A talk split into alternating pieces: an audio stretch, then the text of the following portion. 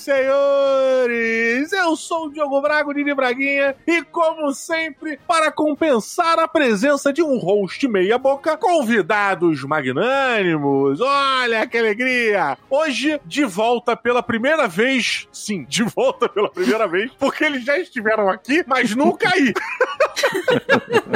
Senhoras e senhores, recebam com uma salva de palmas Ana Shermack do Pausa para um Café! E aí? Eu, eu tô triste porque agora eu não posso mais falar que eu fui uma, uma participante fantasma desse programa. Calma, que você só vai ter essa certeza quando isso for publicado. É verdade. Você tem um ponto. Olha lá, senhoras e senhores, também diretamente do Café com Dungeon, com regra da casa, um milhão de lugares, cara. O cara, um dos mestres de RPG mais. É que eu vou dizer? Eu não tenho nem a palavra para descrever. Mas um dos, um dos mestres mais. É, caralho, vi fugiu a porra da palavra. Gabriel Cáricos. Homicidas eu conheço. Senhoras e senhores, uma salva de palmas para Balbi! Aê! Muito obrigado, bom dia ou boa tarde, amigos do Board D. E, cara, em alguma dimensão saiu aquele episódio. Porra, em alguma dimensão. Pra... Vocês não estão entendendo, Brasil? O Balbi e a Ana, a gente gravou aqui pro Board D. Puta episódio. Puta episódio. Foi o melhor episódio do Board D. Foi o melhor. Foi o melhor. Porra, definitivamente. Cara, e eu perdi o áudio da gravação. então, não teve, não teve nem como falar, porra, não ficou legal, não foi. Cara, eu perdi a parada. Não foi, não tem registro disso. Então eles já estiveram aqui gravando comigo, mas nunca aí na sua casa, na sua orelha, no seu carro, para você ouvi-los. E agora sim os dois estão presentes aqui. E para completar esta mesa maravilhosa, diretamente do Perdidos no Play, Rafael Amor! Olá, comunidade! olha lá, olha lá, olha que vai. O Amon você já conhece, já teve aqui no nosso episódio sobre Cthulhu, né? A gente explicando como se jogar Cthulhu, Call of Cthulhu, né? Foi muito bacana, muito bacana. Cara, eu tive um feedback muito legal desse episódio, cara. Pô, que bom, cara. Fico feliz. Eu vim aqui completamente é. de orelha, dar opiniões infundadas e é bom que o pessoal tenha curtido. Deve ter sido pelo Thiago e não por minha causa. Pois é, eles falaram que só teve um ponto que eles não gostaram mesmo, que foi a sua presença, mas de resto foi tudo bom, sabe? então, então tá tudo ótimo. Tô brincando.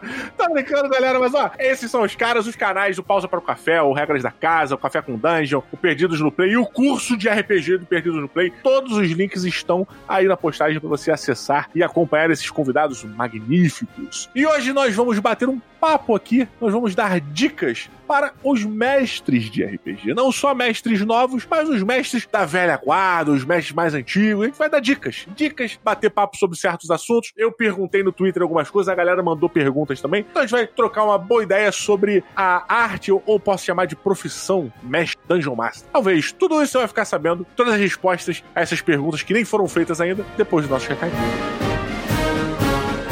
Muito bem, recados, avisos aqui. Nessa semana de hoje, você já sabe o que é. Sexta-feira, Black Friday. Você está ouvindo isso na data de lançamento. Estamos na véspera da Black Friday. Já está todo mundo aí em polvoroso, em polvorosa atrás de promoções e promoção. Quando eu falo promoção, vocês lembram de? Claro, Promobit, exatamente os grandes parceiros do Bora de Dia, responsáveis por deixar esse programa semanal, senhoras e senhores, exatamente. Olha que alegria! A Promobit, para você que ainda não sabe, que ainda não clicou, todos os links estão aí na postagem, mas a Promobit é o maior site de promoções do Brasil. Lá você entra em uma comunidade com mais de um milhão de pessoas que ficam abastecendo a comunidade da Promobit no site ou no aplicativo, trazendo para lá diversas promoções. Todas as promoções, todos os links que a comunidade leva para Promobit, o pessoal de segurança lá da Promobit verifica, vê se a promoção é válida, vê se tem alguma coisa, confirma, vê se o site é de confiança. Só depois disso que o pessoal vai lá e disponibiliza para a comunidade inteira aquele link maravilhoso de promoção. E tem muita promoção. Se você me acompanha nas redes sociais, se você acompanha no Instagram, em qualquer outro lugar, você já tá vendo que eu já venho um tempo mostrando promoção. Eu não fico falando, entra lá só, não sei o que, eu fico mostrando promoção. E como a gente tá falando de board game, cara, tem muita promoção legal de board game. Minha dica para sua Black Friday: chega agora, entra lá na Promobit, tanto pelo aplicativo quanto pelo site, entra lá e registra uma palavra-chave. Você bota lá, toda vez que falarem board game, eu quero receber um, um e-mail. Eu quero ser avisado, ser notificado de que tem uma promoção nova sobre board game. E aí, meu irmão, o meu e-mail apita todo dia com promoções e promoções reais mesmo, preços bons, diferenciados que valem muito a pena, tá? Eu já comprei jogo pela Promobit nessa promoção e nessa notificação de board game que eu botei. Então agora que a gente tá chegando a Black Friday, meu amigo, essa é a hora de você preparar todos os seus alertas e enlouquecer,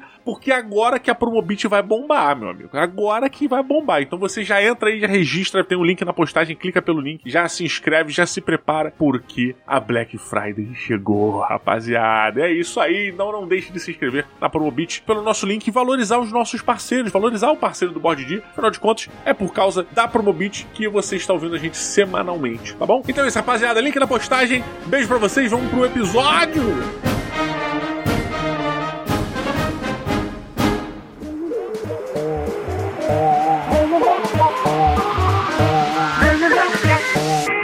Muito bem, queridos amigos, Ana, Balbi e Ramon, que é mais conhecido que não tem nada de Ramon, porra, é Rafael, Rafael Amon. As pessoas, todo mundo abreviou pra Ramon, né? Tem alguém que chama de Rafael? Cara, sabe o que é mais estranho? Que tem várias pessoas que me chamam de Gustavo, na verdade. Rafael é. Gustavo!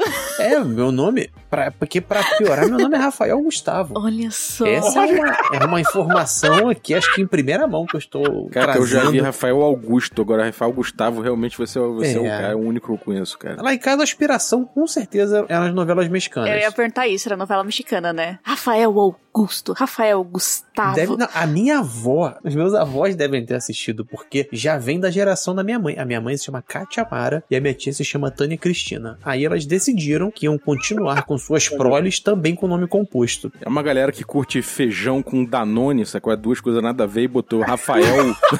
Rafael Caio Bruno, sacou? É o nome do maluco.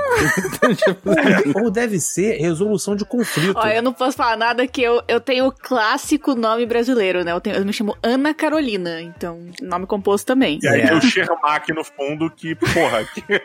Mas Foi é o pra, Alves. dar- é pra trazer Mas ainda elegância. acaba com Alves, entendeu? Entendi. Olha lá, hoje começamos aqui falando sobre nomes, que também é uma coisa importante para o mundo do RPG, dar nomes para seus personagens. E aí, eu vou puxar já um, um questionamento aqui. Hoje, como eu dito antes, né, da nossa, do nosso recadinho, hoje nós vamos bater um papo sobre dicas de mestre, vamos falar sobre a arte de mestrar, como cada um mestra, o que, que acha legal, o que, que funciona, o que, que não funciona. E eu vou começar trazendo aqui um, um, um tema pra gente discutir algo, né? Eu, recentemente, eu venho tendo muito receio de mestrar novos sistemas eu meio que me habituei a alguns sistemas de RPG e eu quanto mais distante eu saio daquilo, mais com medo eu tenho, mais medroso eu fico realmente de ousar, de ir para lá e de mestrar. E cara, isso tem sido um inferno por simples vergonha a primeiro momento, uma vergonha de, de fazer uma besteira, de mestrar a parada e estar errando regra, não sei o que, tem essa coisa de não, não masterizar as regras, mas tem também uma, uma insegurança de não ser um, um ambiente comum para mim, sabe? Outro dia eu fui mestrar a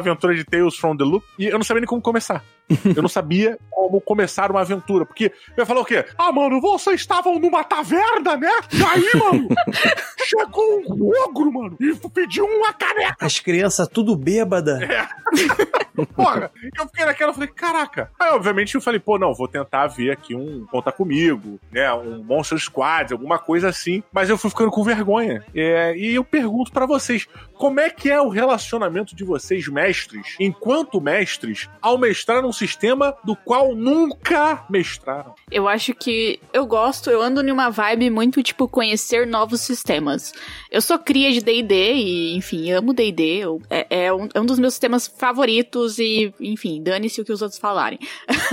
sou cria de D&D. Mas, ultimamente, eu tenho tido essa vontade de conhecer novos sistemas. Então, eu narrei Tales from the Loop, estou narrando, inclusive, uma aventura. É, hoje eu vou narrar Conan, que eu nunca joguei, nem nunca narrei. E... Você já teve alguma mesa de Conan? Não, eu nunca joguei Conan. Caraca, esse pra mim é o worst É o, case é o pior, é o pior. Porque se você já jogou, você tem assim uma vibe. Hum. Mas quando você nunca nem jogou, o negócio é um pouco mais complicado. A minha, que eu acho, é importante ser sincero com você mesmo, entendeu? Não adianta pensar que vai sair uma super mega hiper aventura. O que você pode fazer pra melhorar é pegar jogadores bons e jogadores que entendam, sabe? Tipo, eu vou chegar e falar assim: ó, a gente tá aprendendo, tá todo mundo junto aqui no mesmo barco, não tem vergonha, vamos ver, vamos parar, vamos ver a regra, volta, refaz, e, e é isso, e não tem, não tem problema. Problema. Eu acho que é uma das coisas que eu até tento trazer, até pras minhas strings de RPG, sabe? Uhum. Um momento ou outro eu vou errar regra. E tá tudo bem. Gente, regras foram feitas para serem quebradas. Mas é normal, sabe? Eu acho que a gente tem que é, ir aos pouquinhos e se permitir errar quando vai tentar uma coisa nova, sabe? E Ana, você puxou uma parada que eu acho muito importante e que eh, nos últimos últimas discussões que eu acompanhei sobre RPG, eu vi uma galera falando sobre isso e vi o Trevisan muito muito preciso assim em- nessa matéria, dizendo que o culpado pela diversão ou não do grupo não é o mestre só, né? O jogador, ele é peça fundamental para aquele grupo se divertir naquela noite, naquela tarde. Então, eh, se o jogador não estiver dentro da- do jogo, se ele não se permitir entrar e acompanhar e entender que ele é parte essencial da história, ele é um construtor, a parada não vai. Então não adianta jogar culpa no mestre. Ah, o mestre era uma bosta, o jogo foi chato. Meu irmão, todo mundo tem que dividir essa, essa, essa parcela de culpa aí. Porque É um eu... grupo, né? Exato, é um grupo, né, cara? Uhum. Todo mundo faz parte dali. Eu acho que vocês até fizeram um aventurando sobre isso, não, Ramon? É, é, a gente fez sim, e a gente fala bastante sobre é, essa divisão, né, que a gente entende, que veio muito do passado. A galera tinha tendência a colocar o mestre no centro do universo, que tudo, é, o mestre era aquela figura a ser endeusada na mesa, mas hoje em dia o que a gente é, entende e quer passar para o pessoal é justamente isso, de que o mestre é só um outro jogador na mesa, uma figura, uma, uma, uma importância meio assimétrica, né? A forma de jogar dele é assimétrica em relação aos jogadores nos sistemas tradicionais. Mas todo mundo tem que estar empenhado que a mesa dê, dê bom. Inclusive, sendo um sistema novo que o mestre não conhece, que ele tá lendo ali pela primeira vez, e aí vai variar, por exemplo, se você tiver nessa mesa, o mestre tá conhecendo o jogo novo, né? Eu não conheci o jogo, li, quero mestrar pra galera. Se tiver um cara nessa mesa que já é um mestre que conhece muito esse jogo, me ajuda, sabe? Eu esqueci uma regra, me lembra. As pessoas também demonizam um pouco a figura do advogado de regra. Eu acho que se o cara tiver ali pra ajudar e como a gente falou assim, querendo que a mesa flua de forma agradável, ter alguém que sabe mais regra que você te tira um peso das costas até, te ajuda a mestrar um sistema que você não sabe. Eu acho que a forma também que o advogado de regra fala e utiliza dessa informação que ele tem é, é o que é mal interpretado, digamos assim, né? Porque quando eu comecei a jogar e a narrar D&D, tinha muita gente na mesa que entendia mais de D&D do que eu, sabe? Então muitas vezes eu olhava, tipo, pra pessoa assim, e, e o que que é? Como é que a gente faz isso aqui? Mas às vezes tem o cara que fica questionando a sua regra, sabe? Isso é um pouco complicado quando. Então. É. Enfim, se a pessoa tem O que me parcimônia. incomoda no advogado de regra é, é, na verdade, que normalmente ele só advoga quando é conveniente, né? Ele legisla em causa própria.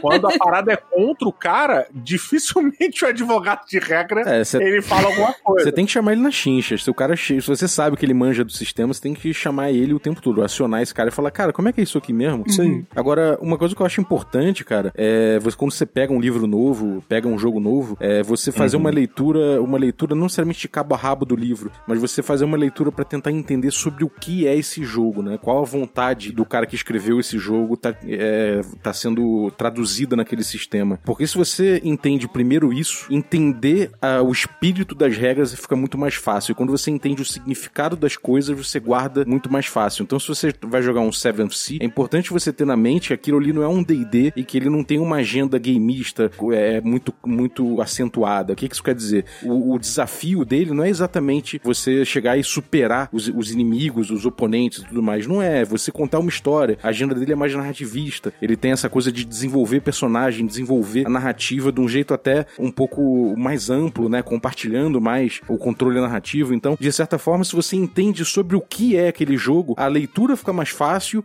e o improviso na mesa, quando você não sabe uma regra, não lembra de alguma coisa, fica mais fácil também, né? Eu concordo Boa. plenamente com o Bob. E eu acho legal também abrir mão do conhecimento, sabe? Como, como assim? Por exemplo, eu vou narrar Conan, né? Tô usando um exemplo aqui. Durante o, o período, quando a mesa já tava fechada, eu, eu mandei o conteúdo, eu separei, tipo, eu vou narrar no Roll20, eu separei as regrinhas principais, coloquei no Roll20, deixei ali as- é, de fácil acesso pro pessoal. Porque se todo mundo aprende grande, se todo mundo conhece junto, é muito mais fácil o, o próprio jogador já entendendo. Eu gosto muito desses sistemas, por exemplo, igual o Tales from the Loop, que todo mundo narra. Todo mundo tem a sua parte ali dentro daquele jogo. Porque você sente que a pressão em cima do mestre, de que esse é o mestre da mesa, a pessoa que vai conhecer tudo, que é ela que você vai é, consultar as informações e, e, e todo o resto, eu acho que de certa forma é até meio perigosa, sabe? Tipo, a informação não deve estar tá apenas para uma pessoa. A gente tem que ter esse conhecimento geral do grupo. O grupo cresce muito mais quando todo mundo sabe. Uhum, é verdade, cara. Inclusive tem uma pergunta bacana, cara, que eu acho apropriada pro momento, que o Gustavo Henrique, o G2 Henrique aqui no Twitter mandou, que é qual foi o improviso mais épico que vocês se lembram? Tanto seus como mestres ou como personagens jogadores, como PJs, né? Cara, como mestre, eu acho que eu posso botar aí o D&D um, Moleque, né? O D&D Moleque foi um jogo que a gente fez, que a gente gravou,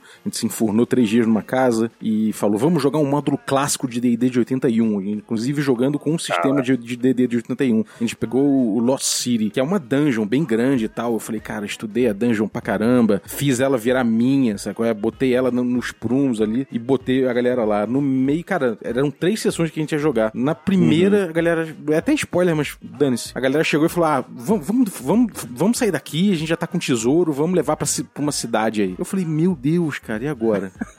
tipo, não tinha nada no planeta em volta, né? Só tinha aquela ilha de uhum. o resto nada. E aí, cara, assim, eu acho que foi, foi épico de alguma forma, porque eu, cara, eu fui dando corda pros jogadores, fui deixando eles descreverem a situação, o deserto em volta, fui deixando eles descreverem e fui só ah, fazendo você aquele... jogou pra eles, que legal. Joguei pra ele bastante, assim. E eu só fui esperando, eu fui naquela posição meio de ir manjando ali quais elementos que eles estão botando e como eu pude ir transformando aquilo num desafio, né? Então, cara, foi muito legal, porque eles chegaram na cidade, falaram como era a cidade, mais ou menos, eu fui batendo bola com eles e tal, e eles foram amarradões falando para todo mundo, não, porque a gente tá cheio de tesouro aqui, porque a gente foi lá numa torre, não sei o que, blá, blá, blá, falando, e falando, e eu falei, hum, esses caras aí estão contando vantagem, cheio de tesouro na cidade, é. aí esfreguei as mãos e aí comecei a trabalhar como mestre, né? Aí foi, foi, foi um improviso muito maneiro como mestre que eu fiz, e eu acho que, assim, até pelo fato de estar gravando e tudo mais, eu acho que foi uma, foi uma, uma experiência que me levou a crer que o papel do mestre é muito mais propor o desafio do que propor a narrativa de forma muito ampla, entendeu? Pô, interessante. Pelo menos cara. no D&D clássico, né? Aham. uhum. Ramon. Cara, vamos lá. Eu vim aqui para passar vergonha, então tá bom. Então eu vou... Ih, caraca. Eu vou, eu vou assumir minhas vergonhas. Eita. É, eu fiz... a minha improvisação mais doida, cara, eu fiz na, na época de moleque. A gente ainda jogando GURPS eu resolvi misturar na época aqueles livros-jogos que tinham do uh -huh. Ian Livingstone, Steve Jackson Sim, e tudo mais. A Jambô tá relançando tudo agora, né? É, eu acho que era o Cidade dos Ladrões, que tinha Porte Black Sand. o melhor para mim, o melhor para mim. Para mim é o, o melhor livro-jogo já feito. Eu, pô, mano, eu adoro aquele livro, adoro aquele livro. E eu lembro que eu fui fazer uma aventura de GURPS baseada naquele livro, onde eu rolava um, um D100 e aí eu ia propondo, eu ia fazendo o jogo livro pra galera, pro grupo, só que eles não escolhiam no final da página, sabe? Eu rolava, aí vinha o que ia acontecer. Só que descasava, porque não ficava vá pra página tal, ou vá pra página não sei o que lá. Porra, e como é que tu fazia a parada? Então, ficou uma parada. Como é que tu acompanhava isso? Ficou uma parada muito louca, ficou uma parada muito doida. Parecia aquele jo jogo de videogame do, do Paraguai, bugado. Você comprava e era pra ser Super Mario, e era, sei lá, é, Super Nilson. E aí a galera tava jogando. No final das contas, cara, foi divertido. A galera é, entravam as loucuras, assim, tipo, ah, ele tava no, numa hora, eles estavam é, negociando na, na guilda do, dos ladrões, não sei o que, aí depois eu rolei o dado, uhum. eles estavam de frente pra um precipício. E aí tinha que falar que a guilda dos ladrões, na verdade, ela ficava pendurada numa parte da cidade e metade dela tava na beira do precipício. Coisas desse tipo, assim. Caraca, foi, foi uma parada muito. Manobra biscoito da sorte, né, cara? Você é, ia é. tirando as, os biscoitinhos da sorte, lendo as paradinhas. Cara, engraçado porque uma vez, lá no lançamento do DD no Brasil, no ano passado, ano retrasado, eu não lembro, cara, eu joguei com a galera lá do Câmara Obscura. E uh, eles fizeram uma, uma parada de improvisação que eu, particularmente, eu, eu preferia ter jogado o tradicional, assim. Mas ficou divertido no fim das contas. É, ele usou cartas de Dixit e eu odeio Dixit, é, talvez por isso eu tenha, não tenha gostado tanto, mas é, para ir puxando a levada da aventura. Então ele tinha um plot, né? Ele tinha um. Vocês estão no ponto A e o ponto B é em tal lugar, mas esse meio do caminho ele ia preenchendo com as cartas de Dixit. E as cartas de Dixit, pra quem não sabe, são cartas mega subjetivas, assim, beirando o surrealismo e tal. E as coisas que a, o tom que a carta dava era o tom do próximo passo, do próximo capítulo da aventura. Achei legal. Foi legal, eu tava nessa mesa aí também, foi bem. É verdade, eu tava lá. Eu era, eu era a carta de Dixit.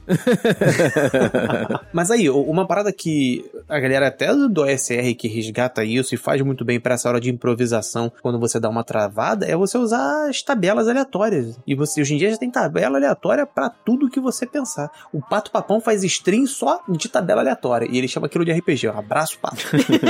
eu, eu acho que é muito. A improvisação, ela. Você tem que não ter medo, sabe? Tipo, às vezes de jogar alguma coisa que não vá funcionar muito bem, sabe? E eu acho que uma boa escola para improvisação é mestrar em evento, assim. Eu aprendi muito mestrando em evento, porque você vai jogar com pessoas que você não conhece, é, né? Você vai mestrar para pessoas que você não conhece, você vai ter situações ali que às vezes o grupo pode se conflitar porque eles também não se conhecem, então é tudo muito novo. E isso gera você ter que pensar em coisas muito rápido. Então eu acho que é, mestrar em evento é sempre uma boa escola. Cara, eu, eu acho que eu mestrei nesse. Acho, eu mestrei nesse evento do D&D. Eu não mestrou, lembro, mestrou, eu mestrou na, na mesa do lado da acho, minha, cara. Mestrei. Só que a gente mestrou no, a partir do primeiro dia. O inicial foi que a galera, a gente jogou com a turma que tava lá depois da apresentação. Porra, cara, é, foi muito maneiro porque nessa partida aconteceu uma coisa muito legal. Né? E essa partida que eu mestrei lá, ela já foi um mini preparo para a partida do final do ano lá na CCXP também. É, e aconteceu uma mini parada ali que eu tinha feito também numa partida de RPG quando era, cara, 15 anos atrás de Tagmar, partida de Tagmar Show. Eu sou maluco por Tagmar 1, adoro, tenho um carinho muito grande por todos os criadores, por todo o sistema, tudo que eles fizeram. E eu lembro de uma, de uma aventura, cara, que eh, eu gostava muito de mestrar é, aventuras de terror ou horror no universo de Tagmar. Então era uma pegada mais, mais fechada, mais escura, mais ameaçadora e tal. E eu costumava, cara, eu gostava muito de dividir os players. Cada um ia para algum lugar. Às vezes eu separava, passava informações só para um, só para outro. Às vezes eu falava, né, em aberto, tudo que estava acontecendo com o Cicrano,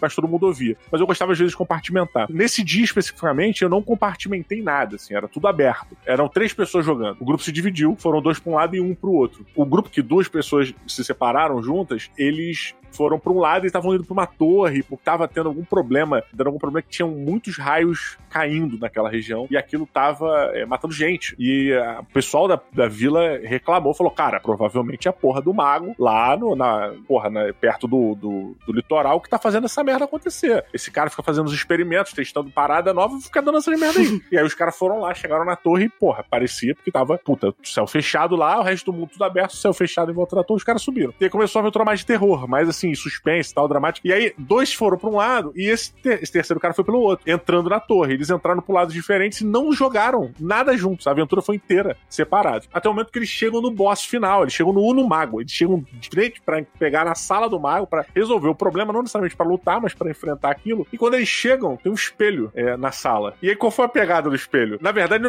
o, o, espelho não era um espelho, era um véu que fazia com que a pessoa que estivesse do lado oposto desse véu se fosse um vilão, o vilão mais temido pelo aquele jogador. É, então, quando a, a, primeira dupla chegou, tava, não tinha ninguém do outro lado. Quando o terceiro player subiu pelo outro lado da torre, eles viram inimigos em lados opostos, né? Eles não se viram como jogadores. E eu tava mestrando isso aberto para as pessoas. Eu não tava mestrando isso, tipo, ó, oh, você viu isso aqui, ó, oh, agora você, Não, eu tava mestrando aberto, só que eu tava evitando certas informações para eles. Então, tipo assim, eu fazia um arco inteiro da batalha de um grupo contra um, um kobold, por uhum. exemplo. Eles lutando contra o kobold. Eu não terminava a luta. Eu fazia, sei lá, três turnos. Depois dos três turnos, eu ia pro próximo cara. Falava, ó, você vai lutar agora contra os goblins. E aí ele lutava contra os goblins e eu aproveitava os resultados do kobold para... o resultado do outro grupo eram os acertos ou os fracassos do, do adversário dele. Nossa, é um ilusionista, cara. Cara, funcionou. eu acho que por isso que eu nunca vou ser bem sucedido em nada na minha vida. Porque o meu sucesso foi todo ali nessa aventura. eu gastei toda a minha sorte ali. Porque funcionou e foi maneiríssimo, cara. Quando eles descobriram, quando um deles matou o outro e o véu se desfez, eles perceberam o que estava acontecendo, porque a magia se destrançou, né? E aí eles viram que tinha, tinham matado um dos, dos amigos. Cara, Caraca. a cara de choque deles foi, porra, Irado, na moral, na moral. Eu trocava o Outback para ver essa cara de novo, tranquilo, mano. Eu acho que os meus melhores improvisos foi para evitar a morte de jogador. Eu, todo mundo fala, tipo, a Ana é assassina, não sei o quê, mata os personagens. Mas, gente, se vocês soubessem o quão eu luto pra não dar TPK na mesa. Caraca. A gente tava jogando Tumba da Aniquilação agora, na, na live, e eles iam morrer, porque eles estavam lutando contra uns sapinhos lá e deu merda. As rolagens foram muito ruins e os personagens estavam lutando contra 40 bichos, assim. O negócio foi. Nossa. É, Nossa, deu muita merda, assim, pra eles. E aí, o pessoal começou a pedir no chat pra não matar eles. Mas não tinha como, assim. Não, não, não, tinha como vir um Deus Ex Machina e salvar eles ali naquela situação. Então, o que a gente acabou fazendo e a solução que eu fiz foi que a hora que eles morreram, apareceu um, um dos patronos, um, um patrono Warlock, e ele chegou pra eles e ofereceu um um acordo, né? Assim, sem, sem falar quem é, sem é, tomar a- as devidas informações, assim, ele só deu a proposta, tipo, ó, vocês voltam e tentam derrotar. E daí eu aproveitei pra colocar mais informação sobre é, o que realmente tá acontecendo ali na tumba da aniquilação, quem é o vilão e tal, pra eles irem atrás. E aí todo mundo voltou com o nível de Porra. Warlock. Isso até hoje em dia gera muita pergunta. O pessoal chega na live, assim, por que, que todo mundo tem o nível de Warlock? a pergunta, eu vou fazer um comando na stream pra avisar, tipo assim, ó, deu TPK, eles Aham. aceitaram um pacto e todo mundo voltou com o nível de Warlock. Mas foi, mas isso gerou muita, muita coisa, assim, porque agora eu, eu sempre posso trazer o, o patrono e cada um tem uma, uma opinião sobre quem que é o patrono deles, sabe? Então gerou muito. É, tá desenvolvendo muito melhor os personagens em si. Então isso é bem interessante. Eu- eu- Deixa eu só contar uma parada rapidinho. Eu lembro de uma situação, cara, que a gente tava jogando GURPS. Eu não lembro o que, que era, mas era um GURPS assim. Eu gostava, eu, eu gosto muito do, do ordinário, assim, da vida comum, do personagem normal e tal. Você jogou o suplemento GURPS Nelson Rodrigues. GURPS só- GURPS a vida como ela é. E, cara, é, eu. A a gente fazia, eu não lembro qual era a parada, mas assim, eles tinham ido no apartamento de alguém e calhou de um dos, dos caras irmão, ter sido empurrado da varanda e o maluco caiu. Foi uma parada, eu não lembro exatamente dos detalhes. O que eu lembro foi, tipo, a aventura tava começando, sabe? Era uma parada boba, não era nada demais. Mas o cara ia cair, e ele ia cair porque o prédio alto ia morrer. GURPS, cara, GURPS vida real, tem o que fazer. Aí ele falou, porra, mas a gente nem começou, já vou morrer, cara. E lá no prédio, quando a gente jogava, é morrer ou vai embora, sobe pra tua casa. Acabou, meu irmão. Pega tem- tua ficha e vai vaza Rasga, é, rasga tua ficha. Não, é e rasga a embora. ficha na frente do cara, humilha a pessoa e manda embora pra Isso casa. aí, joga os pedaços na cara dele, e aí sim se despede de forma amistosa, como deve ser. E ainda obriga a deixar o Fandangos lá. Não vai levar o Fandangos de volta, não.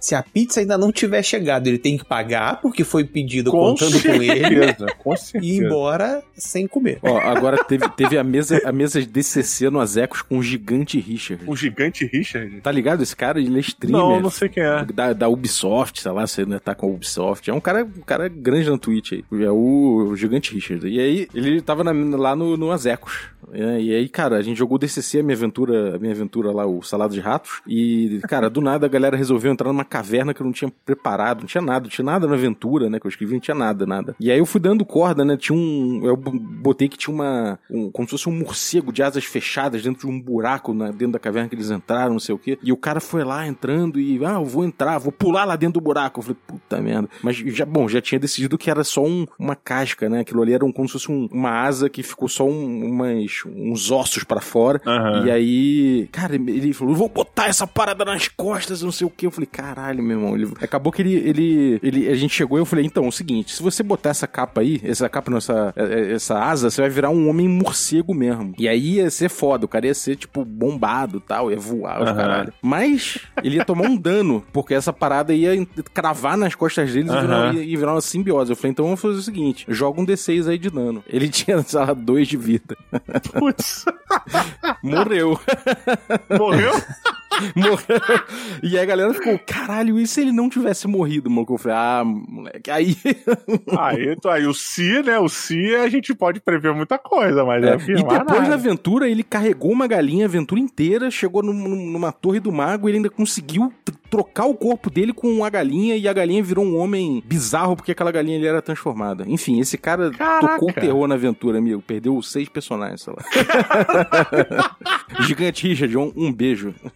Mas completando a, a história, quando o malandro lá do GURPS, o, o Rafael subiu, ele caiu da varanda, pô, a gente ficou. Eu falei, cara, eu não tinha muito essa parada. Eu não era de matar, eu não sou de matar personagem, eu, eu não gosto mesmo. Eu dou chance, desmaio, vai pra negativo, eu deixo, vambora. Mil de negativo, problema é seu. Leva o dedo pra fazer ressurreição e o caralho. Só que nessa aventura não tinha como, sacou? Maluco, o cara caiu, aí ele chorou, chorou, chorou, chorou, chorou. Falei assim, meu irmão, faz o seguinte: joga 3D6. Se tu, tiver, se tu tirar 666 nessa porra, tem uma equipe do Corpo de Bombeiro fazendo um treinamento com aquela cama elástica lá tu cai na cama.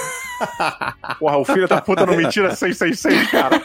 Muito bom, cara. Agora, tu podia ter colocado uma piscina embaixo do prédio. Uma piscina também, ele ter cara na piscina, né, cara? Esse é maneiro que ele não sabia nadar, aí ele se Um monte afogava. de toldo pra ir, pra ir amortecendo a queda. Nossa senhora. Aí ele ia fazer 666 tudo pode, né, cara? O cara cai em pé. o... É.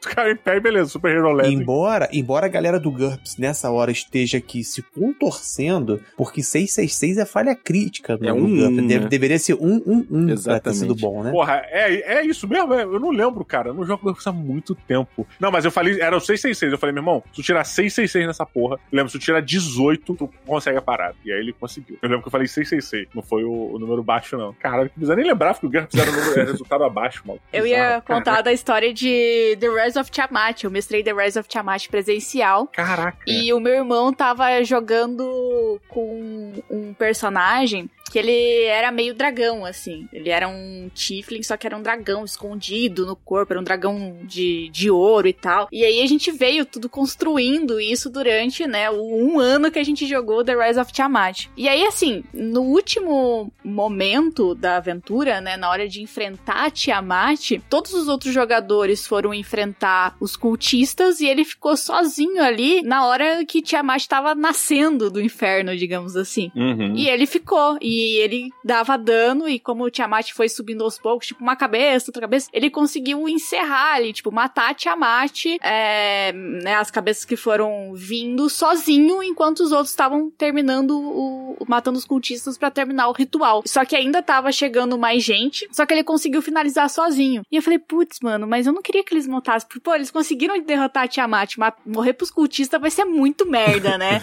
Vai ser um final muito merda pra essa aventura. E aí eu botei que a hora que ele conseguiu matar Tiamat, Bahamut veio pra ele, assim, apareceu e transformou ele num dragão. Porque ele tinha cumprido a missão dele, que era derrotar Tiamat, que era o motivo pelo qual ele tinha vindo ao mundo, assim. Então eu dei todo um propósito pra ele. E foi muito legal. Caraca, Dragon's Dogma, hein? É, o legal foi porque ele pegou e, e daí ele conseguiu, como os outros personagens estavam todos caídos, tipo, ele transformado em dragão, ele conseguiu pegar a galera e fugir. E aí a gente terminou com eles voltando pra cidadezinha, assim, e ele andando pelo mundo como um dragão, assim.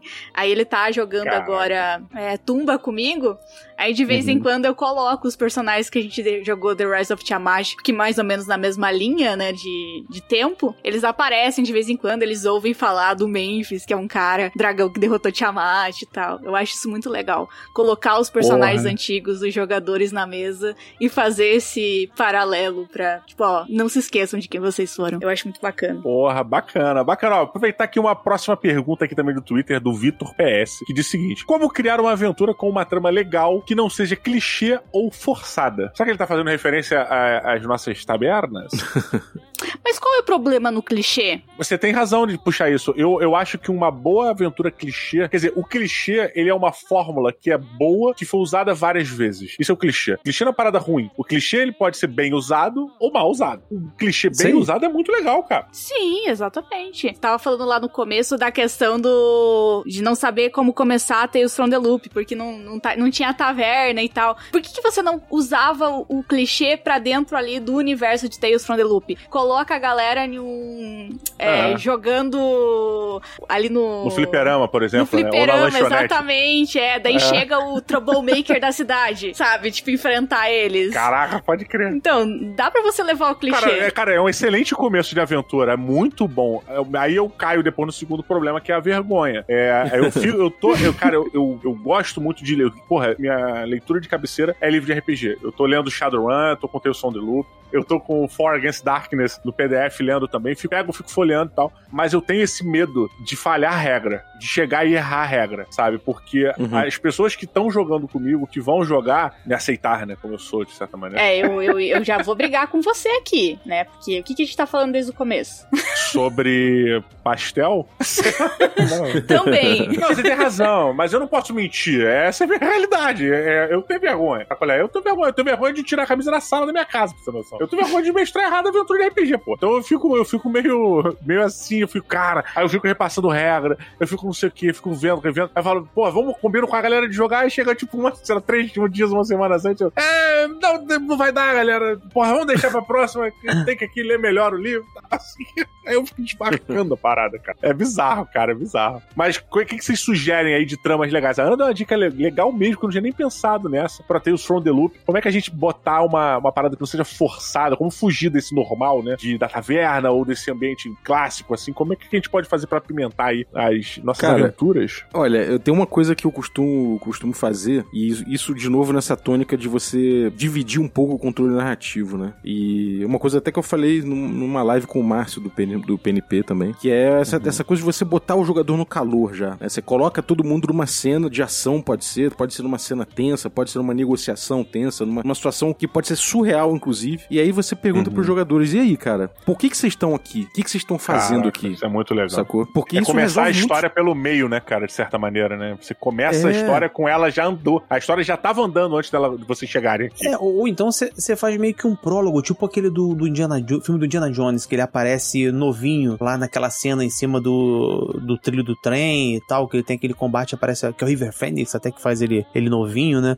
Aquilo, na real, você tá, tá rolando um prólogo, e aí, depois do que aconteceu nele, você, a partir daquilo, segue e bola o enredo e vai embora. Porra, Uhum. mas ó, isso aí eu acho legal essa questão do prólogo de você fazer uma parada meio ânimos do Assassin's Creed, né? Tipo, você relembra de uma parada que Sim. aconteceu com a sua versão pequena ou com o tempo passado, ok, legal fazer. Agora, tem uma coisa que eu vejo muitos mestres fazendo que eu particularmente não gosto, tá? É... Não é uma crítica, é uma questão de gosto, que é quando eles citam a câmera do jogo. Eu, cara, Uhum. isso me tira tanto da aventura, sabe? O, tá- o mestre tá descrevendo o, o momento lá específico de alguma coisa acontecendo e ele define o meu olhar, Sim. sabe? Pra mim, o RPG é o seguinte, sei lá, tá surgindo um golem de, de pedra, tá? Um golem tá surgindo ali, o, o mago tá invocando, o conjurador tá puxando ele do chão.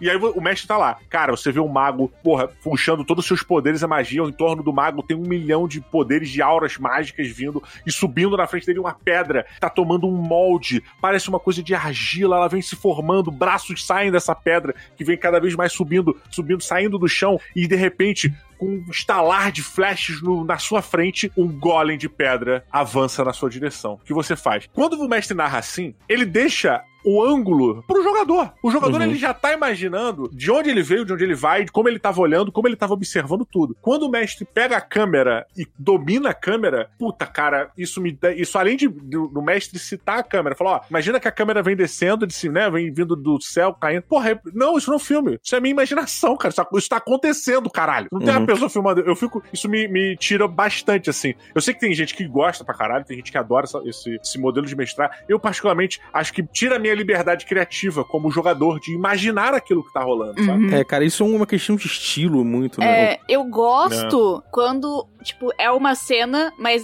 depende do jogo, tipo, ah, Tales from the Loop. Eu acho que com Tales from the Loop combina. Porque, né, tem toda essa pegada de filme, cena, e ele até fala isso. Mas quando os jogadores não estão na cena, tipo, eu vou narrar algo que tá acontecendo, mas os jogadores não estão ali. Tipo, é igual eu terminei a cena de Tales from the Loop mostrando uma coisa que tava acontecendo que os jogadores nem estavam ali, era lá dentro do loop, meio que pra finalizar. Aí eu gosto de dizer, tipo, ah, a cena, a câmera, tipo, a gente foca no computador e vê só as palavras escritas, tipo, igual era no, no final lá da, da aventura. Eu gosto nesse sentido. Mas qual é a su- a sua justificativa em narrar uma cena que ninguém tá vendo? Porque tem a ver com a história. Ela faz sentido pra quem tá assistindo. Tá, é aí que É. entra outro peso da, da narração em streaming também, né? É, Tem um também. contexto que precisa ser passado, é importante. Uhum, eu ia, primeiro por esse caminho, ressaltar que, principalmente às vezes onde eu vi isso ser usado, foi nas streams, é, e aí, como é um produto de entretenimento, eu acho que a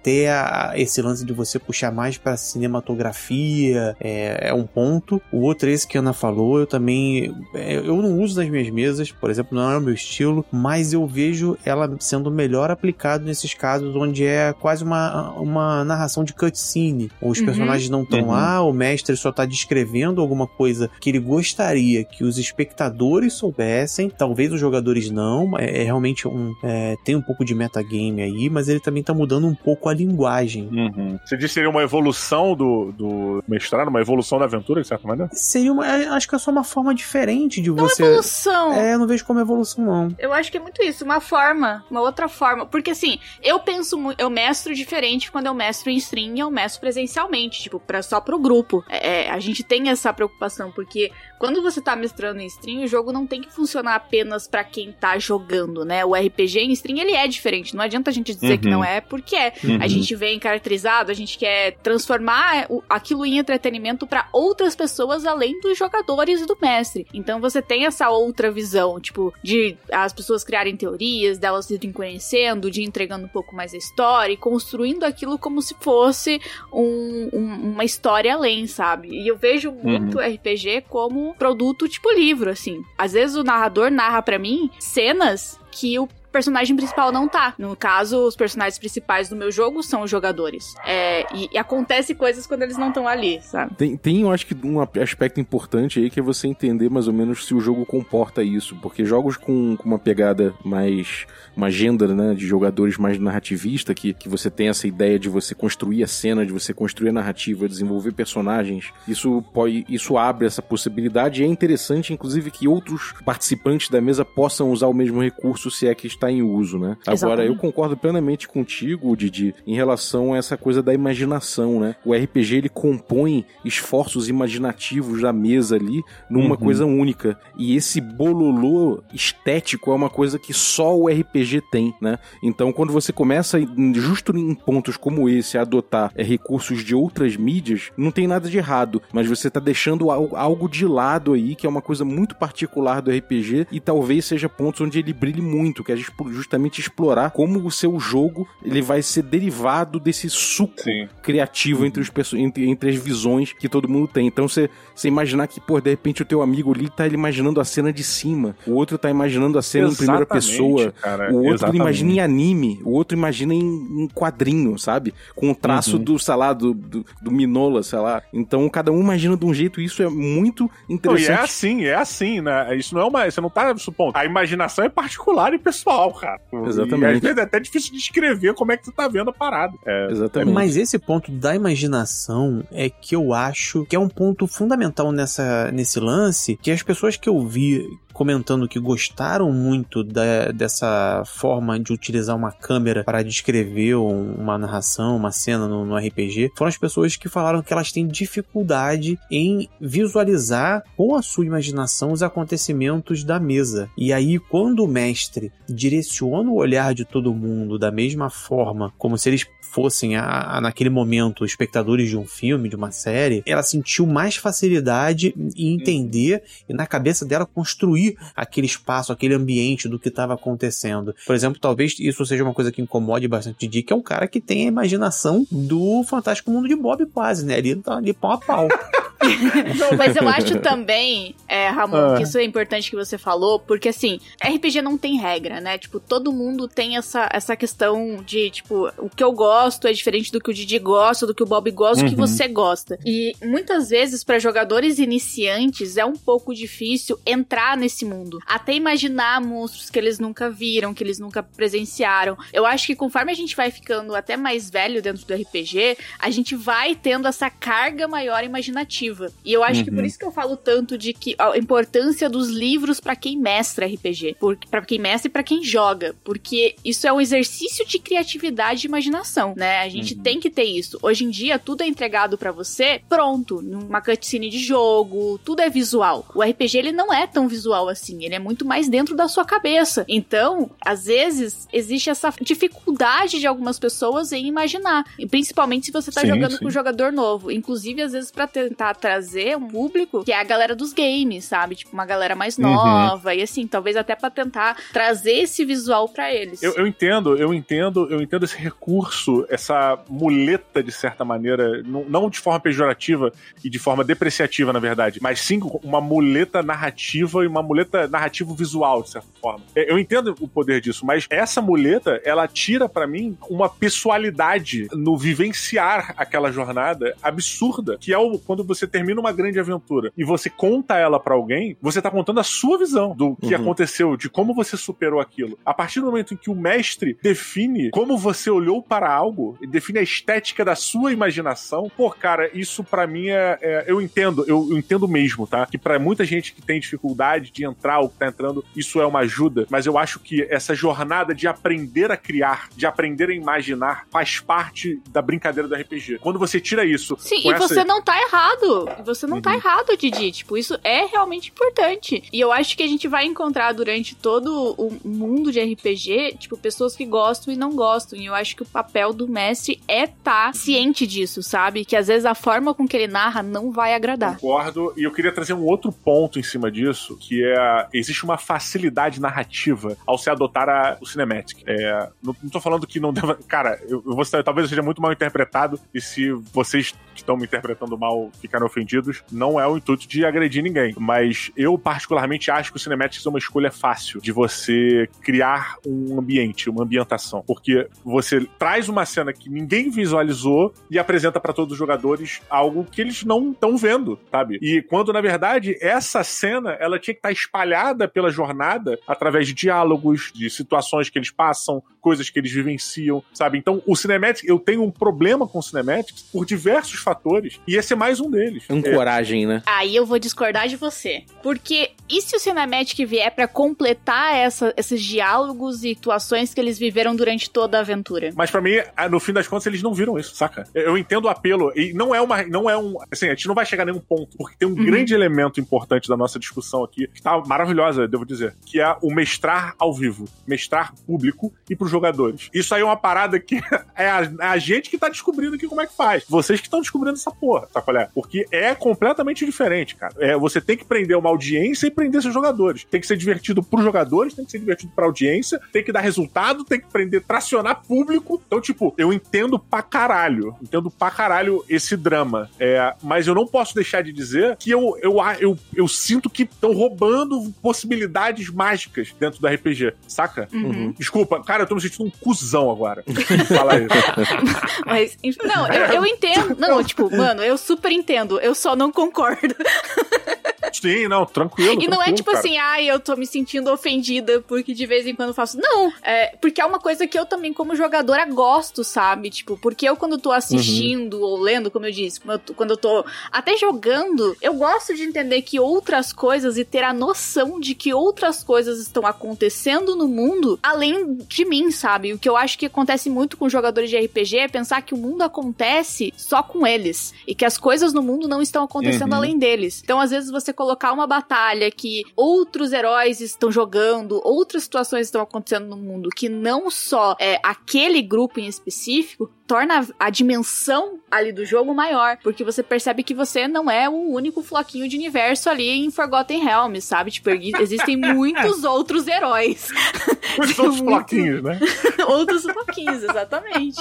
Agora, tem um problema em relação à cinemática aí, essas paradas assim que eu vejo, é quando essa parada dura a sessão inteira, né? Ah, Ah, é verdade. sim, aí o negócio. Não, tudo tem que ser feito com parcimônia, né, gente? É, aí a gente, todo mundo concorda que aí fica ruim demais. Aí é ruim demais. É, aí não dá. Porque aí é o, aí é, é o problema que eu tenho, quando o mestre joga mais que os jogadores. Aí é um negócio que eu não O gosto. tempo de mesa do mestre é tipo 80%. É, aí eu não consigo. O mestre que fica. E, e aí não é só cinemática, mas se o mestre fica narrando a aventura, tipo, e contando uma história, narrando um texto, 20 horas da aventura, mano, eu não consigo. Eu, assim, Aham. não dá. Cara, é, pois é, isso, é, isso eu acho que eu tô sendo chatinho. Pelo que eu entendi, vocês, é, vocês discordam de mim, assim, né, em várias paradas que eu falei, e que eu acho ótimo, inclusive, eu tô me sentindo muito chatinho nisso, porque, cara, quando o mestre começa a dizer o que o meu personagem fez, vai me dando um comichão. Fazer, como é que tu sabe o que o meu personagem Como quer? ele se sentiu. Como é que tu sabe o que o meu personagem vai fazer aqui? Tu não, tu, pô, tu não é meu personagem, quem é meu personagem sou eu, pô. Tipo, me devolve, me devolve o mando de campo aqui, me devolve o meu domínio da parada. Deixa eu, deixa eu fazer a merda, sabe? qual é? No videogame, dá o controle da minha mão aqui, não arranca o controle da minha mão, não. Caralho, isso tem um paralelo com o videogame que é perfeito. É tão mais fácil perguntar pro jogador, tipo, o que você faz Hum. Nessa situação? Sabe? Tipo, é uma frasezinha. Deixa o jogador narrar e contar a situação, que ele, o que, que ele acha. O como você se sente, né? Pois é, cara. Tem um, tem um paralelo muito bom com o videogame em cima disso, que é. Tem, você às vezes tá jogando um jogo qualquer, cara. Um jogo, sei lá, um Red Dead Redemption. Tá lá, um puta mundo aberto, gigante, onde você define várias paradas, tu faz o que você quer, papapá. E aí tu vai. Aí quando você chega na curva do rio, o jogo entra um cinematic que ele tem um personagem que faz uma porrada de coisas, iradas. Ele pega um cavalo, pega na ilha do trem, corre, pula no trem, entra no trem, assalta a pessoa, pega, sai, sai do trem e tu fala: caralho, por que, que eu não fiz isso? Por que, que eu não pude chegar e fazer essa parada, sabe qual é? Nossa, isso, isso me tira, me, cara, eu, eu fico tão chateado porque era um momento de aventura, aventuras fantásticas por um universo maravilhoso onde eu ia lembrar que eu fiz aqui. E eu não vou poder lembrar porque não fui eu que Te saca? alienaram, rapaz. Te É, alienaram. cara, eu, isso me deixa triste, cara. Porque, tipo, caralho, deixa eu, deixa eu ser incrível, pelo menos aqui na ficção, sabe? Sim.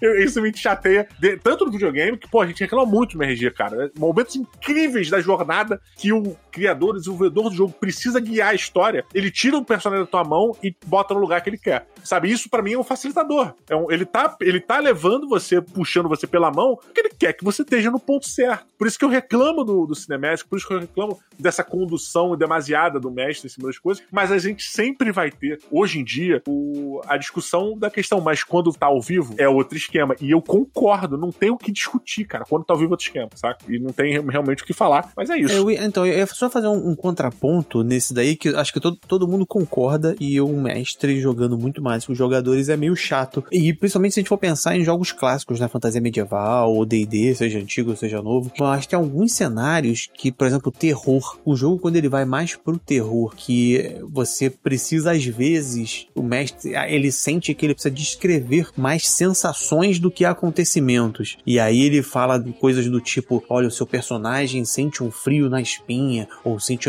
ou ele começa é, a, a se apavorar e tudo mais. Ele tá tirando sua agência, né? Eu não discordo de ninguém, acho que vocês também concordam com isso, porque ele tá é, colocando ações, sentimentos que sejam do seu personagem é, sem que você tenha dito, mas eu acho que aí é, é- é uma tentativa de você passar um clima e alguma proposta do que aquele jogo de terror precisa. Cara, mas, mas o Ramon, é, Cthulhu, por exemplo. Desculpa te interromper. Nesse caso, eu concordo pra caralho com você. Eu acho que quando a gente tá falando de sensações, coisas que derivam de coisas externas, eu meio que concordo. Fisiológicas também. Também, assim, coisas que acontecem com o seu personagem que não dependem necessariamente dele, o mestre chegar e, pô, imperativamente falar, cara, você tá começando a sentir isso aqui, você tá começando assim, você tá fazendo isso você tá tendo essa sensação. Isso eu acho puta legal pra narrativa. O problema é quando o cara define a ação do seu personagem, o como o seu personagem vai lidar com isso. Você tá sentindo medo e sai correndo. Exato, não. Sim. É, sim. agora, eu acho que também todo mundo vai concordar comigo que o Jelly Roll, assim, o melhor ponto que a gente pode chegar em relação a isso é se você não precisa falar nada disso e ainda assim o jogador tá, tá, tá sangrando ali, o personagem tá sangrando Porra. pro jogador e o cara, É, você não precisa é falar nada legal. e o cara fala, puta, eu tô com um cagaço, meu amigo, né?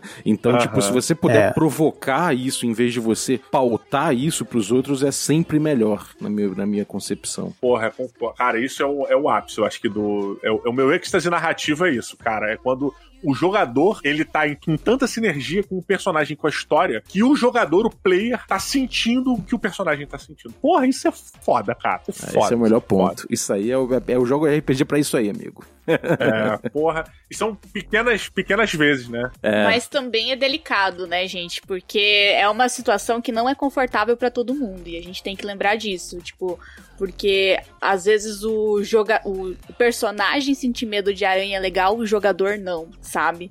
Então também, apesar Ah, de ser um negócio Interessante. O mestre é mó cuzão, né, cara? É, tem que. Coloca uma Temos aranha na que- mesa. Falei que a Ana tem medo de aranha. Então, Ana, você tem medo de aranha, né, Ana? Então, olha, você tem aranha de caralho, que cuzão. Carimbo, cuzão.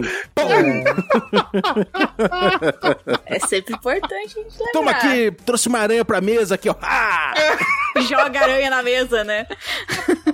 Caralho, pegadinha do malandro. não, olha só, se você, mestre, faz isso, na moral, você é uma má pessoa, cara. Você vai pro manicômio, amigo. Cara,